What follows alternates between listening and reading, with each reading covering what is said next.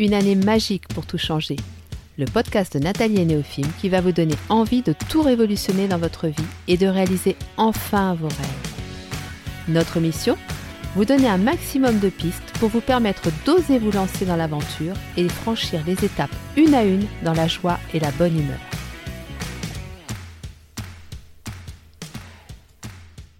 Bonjour à tous et bienvenue sur le podcast de Nathalie et Néophime. Aujourd'hui, un épisode assez spécial pour moi. D'abord parce que je vais vous parler de moi un peu plus en détail, vous partager mon témoignage de changement de vie.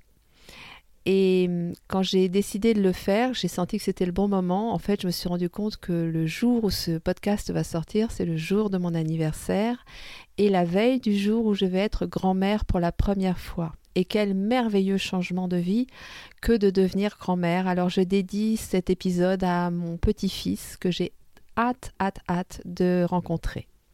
Alors oui, aujourd'hui je vais parler de moi, mais je vais surtout vous expliquer, vous raconter comment ce changement de vie est arrivé, pourquoi et hum, qu'est-ce qui a été déterminant et qu'est-ce que j'ai appris à travers tout ça. Alors je vous invite à vous faire un bon thé à la menthe, bien sucré, et à vous installer confortablement. Si vous êtes en voiture ou au travail, imaginez le doux parfum de la menthe vous enivrer et laissez-vous porter par ce qu'il suscite en vous.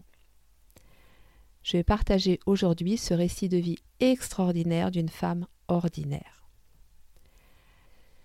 Je suis née en 1967 en région parisienne et j'étais le premier enfant du foyer. Mes parents formaient un couple très fusionnel. Ma mère avait perdu son père très jeune, ce qui l'avait beaucoup fragilisé. Mes parents m'aimaient énormément, mais donnaient toujours la priorité à leur couple. Donc j'ai été éduquée dans un souci d'autonomie maximale entre une mère qui avait beaucoup de mal à montrer ses sentiments et un père au contraire très affectueux mais très autoritaire aussi. Et je peux vous dire que j'ai eu de nombreuses fessées dans mon enfance parce qu'en plus j'étais quand même assez têtue et un soupçon effronté. Tout ça m'a conduit à être une petite fille très indépendante et autonome. Et en plus, mon hypersensibilité euh, m'a poussée à être assez solitaire.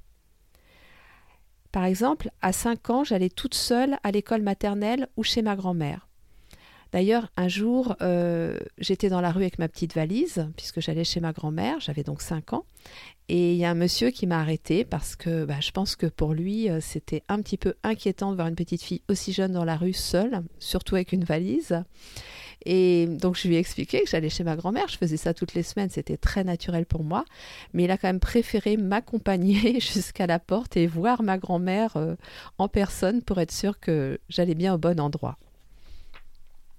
Cette grand-mère dont je vous parle, elle a eu un rôle déterminant dans ma vie parce qu'elle m'a apporté la sécurité affective dont je dépendais. Notre relation était très forte et je lui dois d'être la femme que je suis aujourd'hui. Elle était vraiment atypique. Vous voyez, c'était une sorcière, mais une gentille sorcière. Elle adorait la nature, elle adorait les animaux. Elle a eu jusqu'à treize chats en même temps.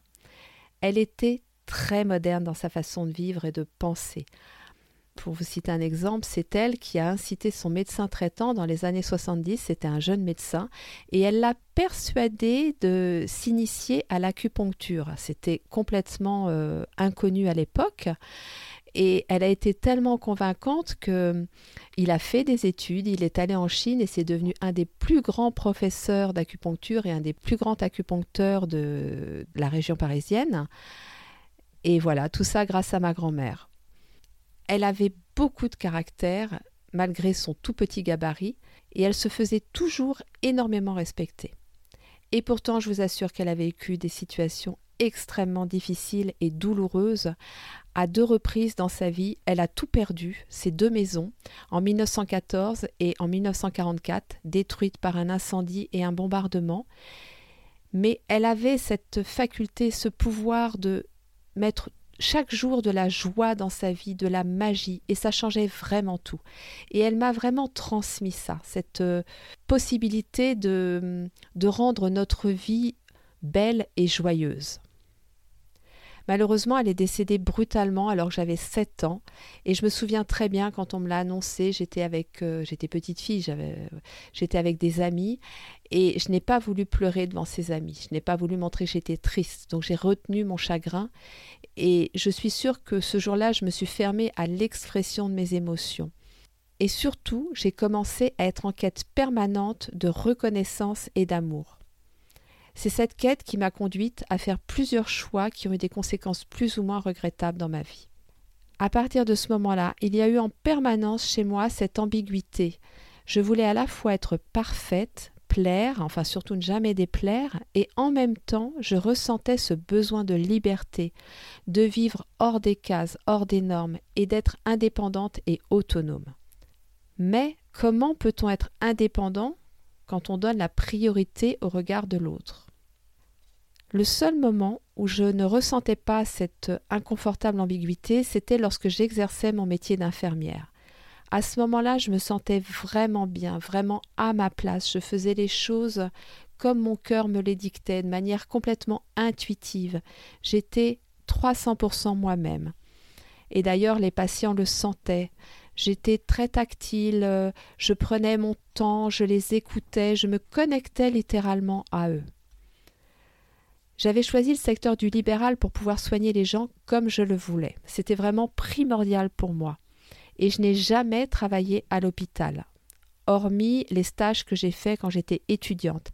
Mais même à cette époque, je me souviens très bien que je cachais plus ou moins ma façon de soigner, c'est-à-dire que je suivais quand même les protocoles qu'on m'inculquait, ce qui était normal.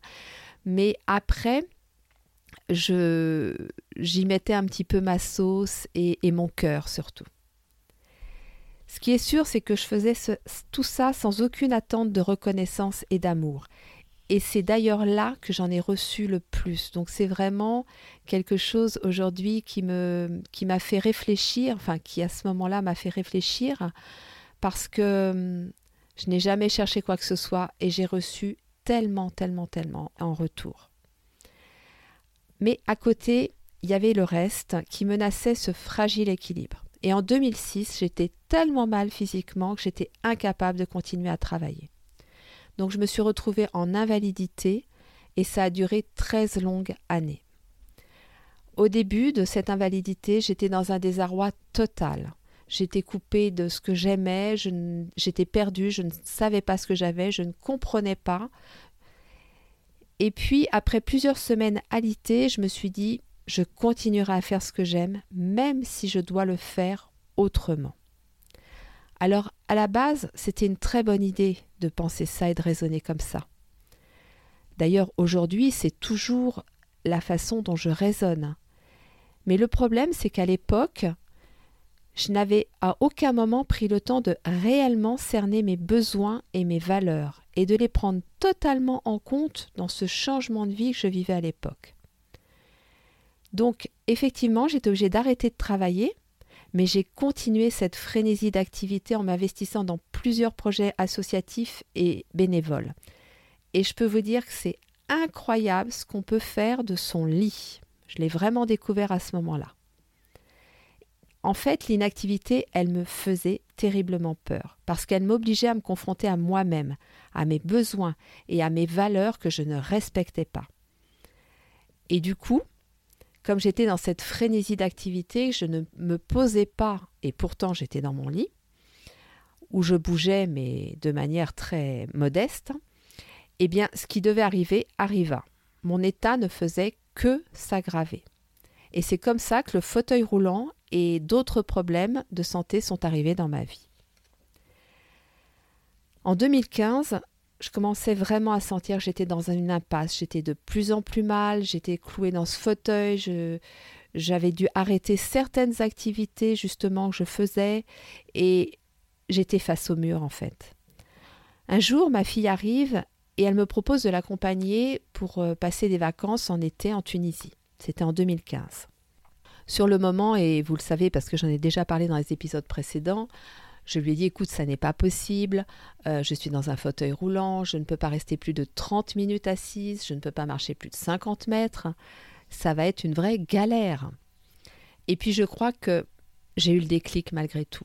Et j'ai réfléchi, je me suis dit que bah si, c'était possible. Il y avait une assistance pour personnes handicapées dans les avions, il y a des accessibilités pour les personnes à mobilité réduite dans les hôtels.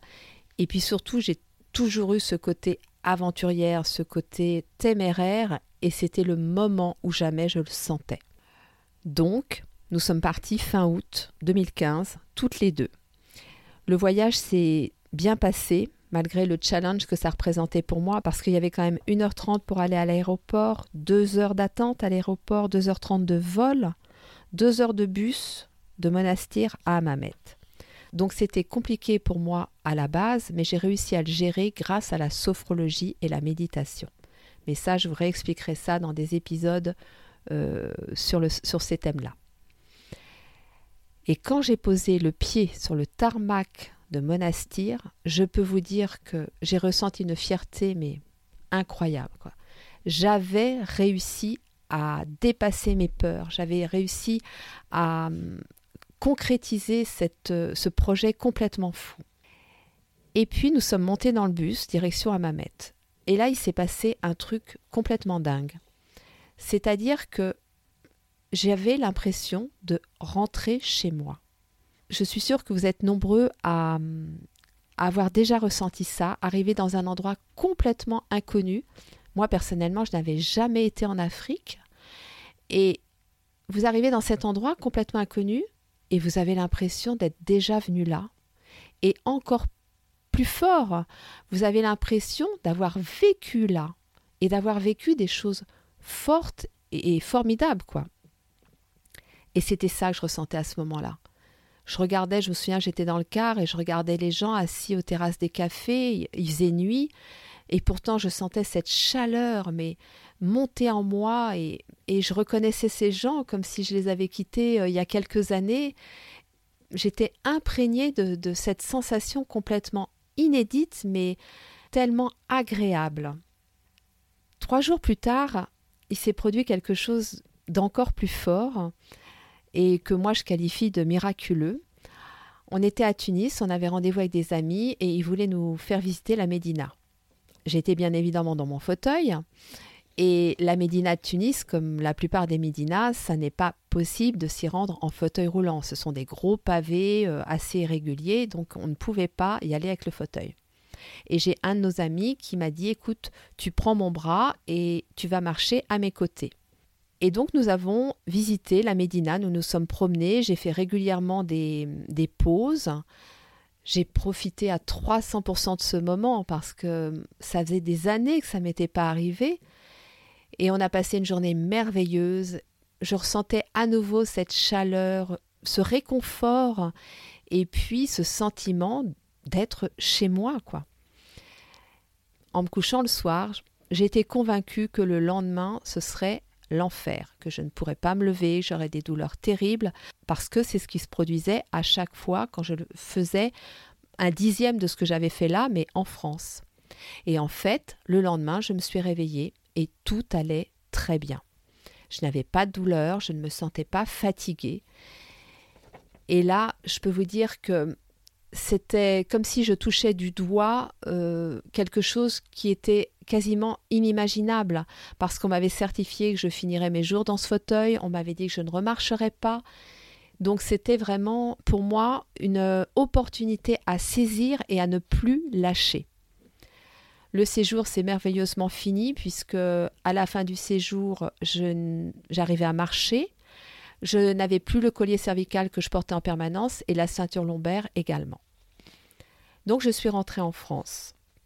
Et puis j'ai renouvelé mes séjours là-bas. Et, à chaque séjour, c'était de plus en plus fort. Et, je sentais que c'était vraiment là que j'allais me reconstruire. Et que c'était grâce à la Tunisie que je pouvais amorcer et effectuer ce changement de vie qui était déterminant pour moi. Il y a un autre événement qui va vraiment amplifier cette prise de conscience et précipiter ma décision de changement de vie. C'est le décès de mon père qui est arrivé brutalement en janvier 2016, donc trois ans après le décès de ma mère. Je me suis retrouvée à faire le deuil de mes deux parents en même temps et ça a vraiment déclenché un électrochoc qui m'a convaincu qu'il était temps de tout changer dans ma vie et que c'était maintenant et que c'était grâce à la Tunisie et à cet événement si fort. Donc je suis partie de chez moi, je suis allée de gîte en gîte pendant trois mois avant de trouver un logement en France. J'ai demandé le divorce. Parallèlement à ça, j'ai loué un petit appartement à Mamet où je me rendais très très souvent. J'avais, je m'étais créé mon programme de rééducation, donc je marchais sur le sable, je nageais aussi le plus possible. Au début, je faisais des toutes petites distances, puis de plus en plus, de plus en plus longues. J'ai commencé une formation pour devenir sophrologue, ça également en Tunisie, et donc je naviguais entre mes deux pays, mon pays d'origine et mon pays de cœur, avec un bonheur inimaginable à chaque fois que je prenais l'avion, j'étais dans l'aéroport avec ma petite valise sur mes jambes, c'était pour moi euh, la plus grande des satisfactions, la plus grande des fiertés. Donc ça me portait vraiment. En août 2017, deux ans après le miracle de la Médina, je suis à Mamet et j'apprends que j'ai un cancer du sein. Alors, une fois de plus, je peux dire que c'est grâce à la Tunisie que j'ai réussi à dépasser tout ça c'est là-bas qu'on m'a trouvé mon cancer. J'étais pourtant suivie régulièrement en France, mais avec un suivi trop superficiel malheureusement.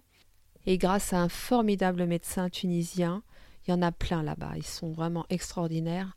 Eh bien, ce cancer a été détecté euh, vraiment au tout début.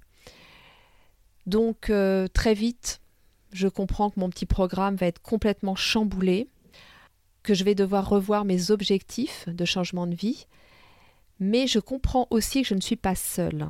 Je sens une présence qui me permet de reprendre le contrôle et de transformer cet obstacle en opportunité. Et cette présence, je la sens bienveillante et protectrice. T'inquiète pas, tout va bien se passer. C'est grâce à ça que je comprends que ce concert fait partie de mon cheminement, fait partie de ce changement de vie en fait, et une vie en accord avec mes besoins et mes valeurs. Donc cette présence, elle s'appelle Néophime et c'est mon ange gardien, mais je vous en ai déjà parlé à plusieurs reprises. Néophime est mon guide depuis toujours, mais c'est vraiment à ce moment-là que j'ai senti sa présence et que j'ai compris pourquoi il était là.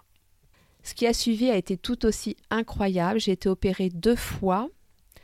On m'a proposé une chimiothérapie à visée préventive parce que j'avais des ganglions métastatiques, mais je l'ai refusé parce qu'il y avait des risques. D'abord parce que c'était préventif, si ça avait été curatif, je ne l'aurais pas refusé, je le précise bien. Mais il y avait des gros risques d'effets secondaires pour moi par rapport à mes pathologies et je ne voulais pas retourner dans le fauteuil roulant. Je savais très bien que si je faisais cette chimiothérapie, je repartais dans le fauteuil roulant. Donc après avoir pris les avis de tous mes médecins et surtout après m'être concerté moi-même, eh bien j'ai pris la décision de me limiter à la radiothérapie et donc j'ai fait 33 séances de radiothérapie et actuellement je ne prends pas l'hormonothérapie que l'on m'a prescrite. C'est un choix conscient comme tous les choix que j'ai faits depuis le début de ce changement de vie. Ça peut paraître surprenant, mais je vous assure que je n'ai jamais été aussi consciente des choix de vie que je fais. En août 2018, tous mes traitements pour le cancer sont terminés. Alors vous remarquerez que je dis bien traitement pour le cancer et non pas contre le cancer. Mais vous comprendrez pourquoi un peu plus tard.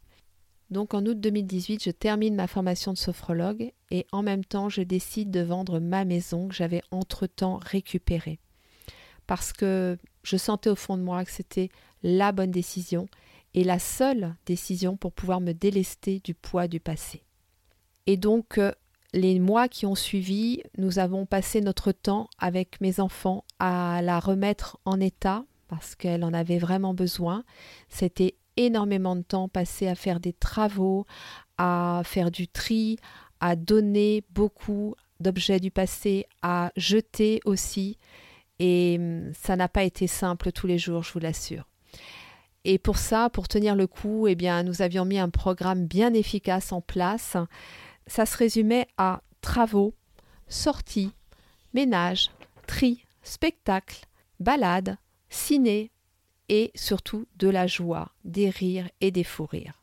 Et nous avons alterné comme ça pendant plusieurs mois jusqu'à la vente de la maison. Le 8 mars 2019, je crée mon entreprise de coaching holistique avec mon associé préféré, Néophime, et je donne son nom à mon entreprise. Franchement, je trouvais qu'il le méritait et ça me paraissait tellement évident que ça ne pouvait pas être autrement.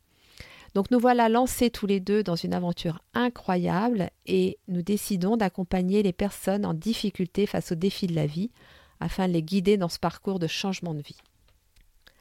Alors maintenant, je vais vous dire un peu tout ce qui a été déterminant dans ce changement de vie et comment je l'ai géré au quotidien. Alors, vous l'avez compris, c'est clairement la Tunisie et le lien que j'ai avec ce pays qui m'ont permis de traverser cette période sans renoncer ou chuter définitivement. Au tout début de cette euh, décision, je n'avais plus aucun repère. J'étais partie, j'allais de gîte en gîte, j'avais vraiment, je n'avais plus mes parents, enfin, je, je n'avais quasiment plus rien. Et c'est clairement quand j'arrivais là-bas que j'arrivais à me reconnecter complètement à moi-même. Lorsque j'ai su j'avais mon cancer, c'est aussi grâce à elle, à travers de multiples rencontres, que j'ai réussi à rester ancrée et à garder le cap. Je pourrais vous en parler pendant des heures, je pourrais vous donner, vous citer plein d'exemples, vous parler de plein de rencontres, et je le ferai peut-être à l'occasion dans certains podcasts, mais j'ai écrit un livre que je vais sortir au printemps et dans lequel vous pourrez retrouver justement toutes ces personnes qui, à travers parfois juste un regard, m'ont tant enseigné. Ce pays vibre une énergie d'une puissance infinie et ça m'a vraiment guéri et réconcilié avec moi-même. Et sans ce voyage insolite fait en 2015, je pense clairement que je n'en serais pas là. L'autre chose qui a été clairement déterminante, c'est le décès de mon père, comme je vous l'ai expliqué, et qui m'a amené à vivre le deuil de mes deux parents en même temps, le choc a été double et ça m'a littéralement réveillé d'un long sommeil et surtout du déni dans lequel j'étais et dans lequel je vivais. Il y a bien sûr mon cancer qui m'a appris à dire non et à me faire respecter. C'était la maladie que je redoutais le plus. Je disais tout le temps tant que je n'ai pas le cancer, c'est pas grave. Tant que je n'ai pas le cancer, c'est pas grave. Eh bien voilà, c'est arrivé dans ma vie. Il suffit de demander les choses, elles arrivent. Et hum, c'est vraiment la maladie que je redoutais le plus et pourtant c'est celle qui m'a apprise vraiment à prendre soin de moi et à être ma priorité. Elle m'a aussi appris la confiance, le lâcher prise. Alors, je restais actrice de ma vie, hein, mais ça m'a permis d'accepter aussi de m'en remettre à Néophime et à tous ceux que je ne voyais pas mais que je sentais.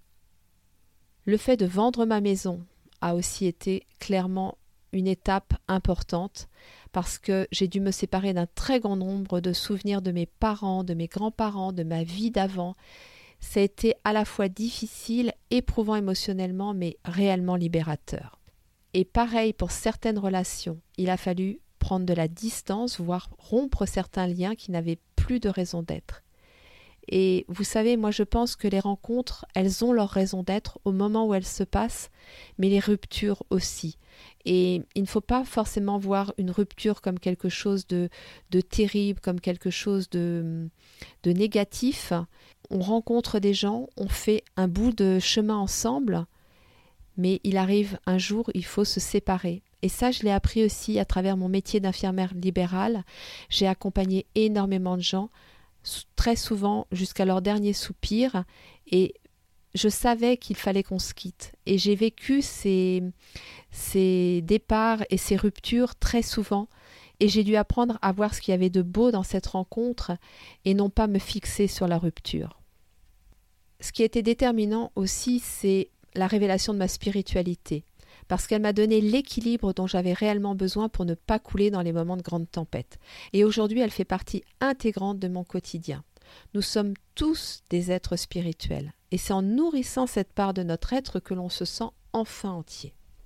Bien sûr, mes proches, même s'ils n'étaient pas nombreux, et que j'en ai perdu quelques-uns en cours de route, m'ont vraiment aidé et soutenu mais aussi mes petits animaux. Parce que, hum, par exemple, quand je suis partie de chez moi, je suis partie avec trois chats. Et quand on allait de gîte en gîte, je changeais de gîte à peu près tous les 10 ou 15 jours. Et donc, euh, bah, ils changeaient de milieu de vie, eux, avec moi.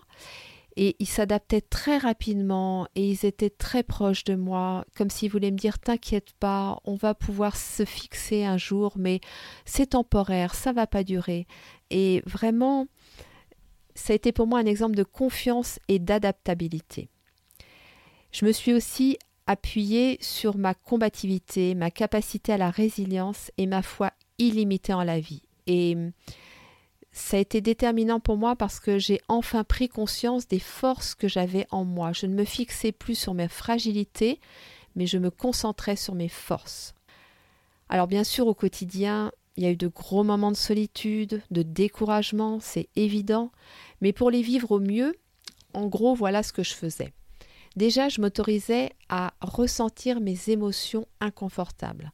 Parfois, ça durait plusieurs jours, Bien sûr que c'est pas agréable, mais j'essayais d'être le plus indulgente possible avec moi-même et de prendre soin de moi pendant ce moment inconfortable.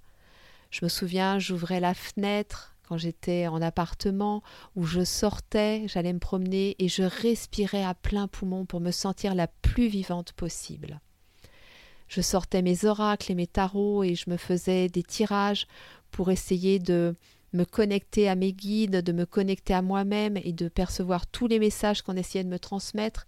Et puis à travers ça, je me faisais une feuille de route et ça, ça m'a guidé énormément aussi. Je méditais le plus possible, alors peut-être pas tous les jours, mais je le faisais le plus possible quand même et hum, à chaque fois, ça me faisait un bien fou. Et c'est à ce moment-là que j'ai aussi appris à me connecter au cycle lunaire et que j'ai compris que toutes ces énergies, aussi bien la lune, mais les astres et la nature, euh, pouvaient me, me porter, pouvaient m'aider à aller plus loin dans de meilleures conditions. Et été aussi un formidable moyen de mieux me connaître et de comprendre les messages que mon corps m'envoyait. C'est aussi à ce moment-là que j'ai compris que j'avais un fonctionnement cyclique et que en respectant ce fonctionnement cyclique, je me sentirais aussi beaucoup plus forte et avec beaucoup plus d'énergie. Alors bien sûr, je me suis accordé des pauses shopping, des virées à Paris, des pauses lecture, des longues balades, des moments cocooning, des moments en famille, des bons petits repas, des moments de gourmandise.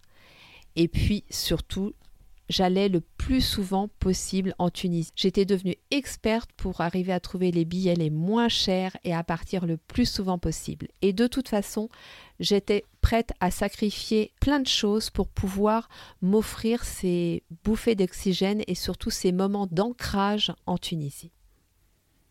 L'important pour moi, en fait, c'était de ressentir un équilibre dans tout ce que je faisais et dans tout ce que je vivais. Et c'est vraiment ça que j'ai mis en place et qui m'a permis de tenir jusqu'au bout. Alors maintenant, je vais vous dire tout ce que j'ai appris à travers ce changement de vie, tout ce que ça m'a apporté et comment. Déjà, la première chose, j'ai appris à écouter mon corps. Et ça, c'est une des plus belles choses que j'ai gagnées dans ce changement de vie. Parce que j'ai eu de nombreux conflits avec lui quand il ne voulait pas faire ce que moi je voulais faire. Et ça m'a amené bien évidemment à avoir beaucoup de problèmes de santé. Mais aujourd'hui, nous sommes enfin en phase et j'ai confiance en lui car je sais que lui sait ce qui est bon pour moi et qu'il me suffit juste de me mettre à son écoute et de me connecter à lui pour savoir ce que je dois faire et comment je dois le faire. Lorsque je suis partie de chez moi et que je me suis retrouvée loin de tous mes repères, j'ai eu vraiment des moments où je me sentais très déstabilisée, très perdue. Et ça, ça m'a obligée à travailler sur mes peurs, sur ma confiance en moi. Je me répétais chaque jour que c'était moi qui avais fait ce choix en conscience et que je devais croire en moi, en mon intuition, même si ça m'obligeait à passer par des moments vraiment inconfortables. Et ça, vraiment, je restais focus sur ça. Nathalie, c'est ton choix, tu l'as fait en ton âme et conscience, tu l'as fait en respectant tes besoins, tes valeurs, donc n'aie pas peur et crois en toi. Et vous savez, être aligné avec ses émotions, avec ses besoins, avec ses valeurs, ça ne veut pas dire que votre vie va être un long fleuve tranquille, et ça vous le savez, mais ça veut dire que quand l'océan va se déchaîner, vous aurez une embarcation suffisamment solide et vous serez assez sûr de vous pour affronter la tempête. Et vous savez que rien ne dure et que un jour vous pourrez apprécier cette traversée que vous avez faite et apprécier le beau temps et la mer d'huile qui suivent derrière. Alors justement, parlons-en de cette évidence qui trop souvent nous échappe, l'impermanence des situations. C'est à la base un concept bouddhiste, mais c'est surtout du bon sens quand on y réfléchit. Il vous suffit d'observer la nature, vous voyez bien qu'avec les saisons, rien ne dure, tout se transforme, et c'est quelque chose qui m'a beaucoup apporté dans la gestion de la douleur et d'une manière générale dans beaucoup d'événements de ma vie. Ça m'a appris à ne pas me fixer sur ce qui est inconfortable. L'idée, c'est d'avoir conscience que le bout du tunnel existe et qu'il arrivera un jour, même si on ne l'aperçoit pas encore et à contrario, de vivre les moments agréables puissance 1000 parce que on sait qu'eux aussi ne vont pas durer. Donc, ça vous permet de vous créer une vie où vous allez donner un maximum de place aux moments heureux, où vous allez même les chercher, les créer et mettre un maximum de joie dans votre vie, et ainsi les moments inconfortables passeront quasiment inaperçus. C'est également à cette période, donc comme je vous l'ai dit tout à l'heure, que ma spiritualité s'est complètement révélée et surtout que je me suis sentie prête à l'assumer pleinement. Le fait de me reconnecter à mon corps m'a permis de me reconnecter complètement à mon âme. Et j'y ai découvert ce qui était là depuis toujours, ce qui me faisait vibrer lorsque j'étais enfant, lorsque je partageais ma vie avec ma grand-mère bien-aimée, ma jolie sorcière. Tout ce qu'elle m'avait transmis refaisait surface lentement mais sûrement. Tous ces moments passés à admirer les étoiles, à vivre au rythme de la nature, dans son jardin, à me sentir connecté à cette immensité, tout cela vibrait à nouveau en moi et me mettait dans un état de bien-être et de joie totale. Il faut que je vous parle aussi de mon cancer, mon grand professeur. Je le redoutais plus que tout, mais quand il est apparu dans ma vie, j'ai vraiment compris qu'il n'était pas là pour me punir, mais pour me transmettre le plus grand des enseignements, la préciosité de chaque petit détail de ma vie. Et vraiment, il faut parfois penser tout perdre pour réaliser à quel point tout dans notre vie a sa raison d'être. Et une fois de plus, j'ai dû beaucoup travailler sur ma confiance en moi et sur le lâcher-prise. Je devais à la fois être active dans ma guérison, mais aussi accepter l'aide des autres, ma famille, mes amis, les médecins, et me laisser porter dans les moments difficiles. Donc la confiance et le lâcher-prise ont vraiment été mes deux meilleurs alliés dans cette expérience incroyable et c'est vraiment deux choses que j'ai énormément développées grâce au cancer. Et bien sûr, je ne pouvais pas finir cette longue liste sans vous parler de la Tunisie et vous dire que le fait de vivre en Tunisie m'a vraiment permis de me retrouver il y a une exploratrice néerlandaise qui s'appelle Arita Bedjens qui a dit un jour Je préfère aller dans des pays où je ne comprends pas la culture, où la population se considère normale et me voit moi comme une chose étrange. Je suis alors confrontée à quelque chose que je ne comprends pas, et je dois alors reconsidérer ma position, car si je reste accrochée à mes pensées d'avant, je ne trouverai pas de réponse. Et c'est effectivement là-bas en vivant avec les Tunisiens que j'ai trouvé les réponses. Le fait de vivre avec eux dans une culture que je ne connaissais pas, où je devais me dépouiller de toutes mes croyances limitantes, de tous mes a priori sur la vie, c'est comme si je renaissais en fait, et comme si je redécouvrais la vie mais sous un autre angle, sous un autre regard. Et c'est cet autre regard qui m'a permis de vraiment comprendre ce qui était important pour moi, et ce qui était même primordial, essentiel, vital. Et aujourd'hui, je dis souvent que j'ai besoin de mes deux pays, comme j'ai besoin de mes deux parents. Et pour moi, la Tunisie est, est devenue ma mère, ma maman, parce qu'elle est bienveillante, elle est maternante, et qu'elle a su me, porter et, et m'aimer, me révéler pendant toute cette phase de changement de vie. Et aujourd'hui, je peux dire que je sens que je suis sur le bon chemin parce que je suis sur mon chemin. J'ai conscience que les obstacles peuvent surgir à tout moment, mais en même temps c'est le principe de la vie, donc ça ne me fait pas peur. Et ceux que j'ai rencontrés, je parle des obstacles, m'ont vraiment permis d'apprendre à ne plus me positionner en victime, mais à être actrice à 100% de ma vie, à faire mes propres choix en mon âme et conscience, que cela plaise aux autres ou pas. Ma vie n'est pas plus facile ou difficile qu'avant, mais elle est complètement différente parce que elle est ce que je suis. Folle, joyeuse, pleine d'opportunités, de rencontres, de partage, de liberté, de rire, de fou rire et surtout d'amour. Et je pense pouvoir dire que tout ça a donné un vrai sens à ma vie et me rend pleinement heureuse. Alors si je n'avais qu'une chose à vous transmettre, ce serait celle-ci. Accrochez-vous à vos rêves, même les plus fous, car il ne tient qu'à vous de les réaliser et de les concrétiser. Et mettez beaucoup, beaucoup, beaucoup de joie dans votre vie. Tout est possible tant qu'on reste connecté à notre cœur et à notre âme. Voilà, j'espère à travers ce témoignage vous avoir transmis toutes les merveilleuses expériences que j'ai vécues pendant ce changement de vie et tout ce que ça m'a apporté. Et, surtout vous avoir donné envie d'oser franchir le pas, d'oser vous lancer et surtout de vous faire confiance. Néophime et moi vous envoyons plein d'amour. Nous vous souhaitons une très belle journée et nous vous disons à la semaine prochaine.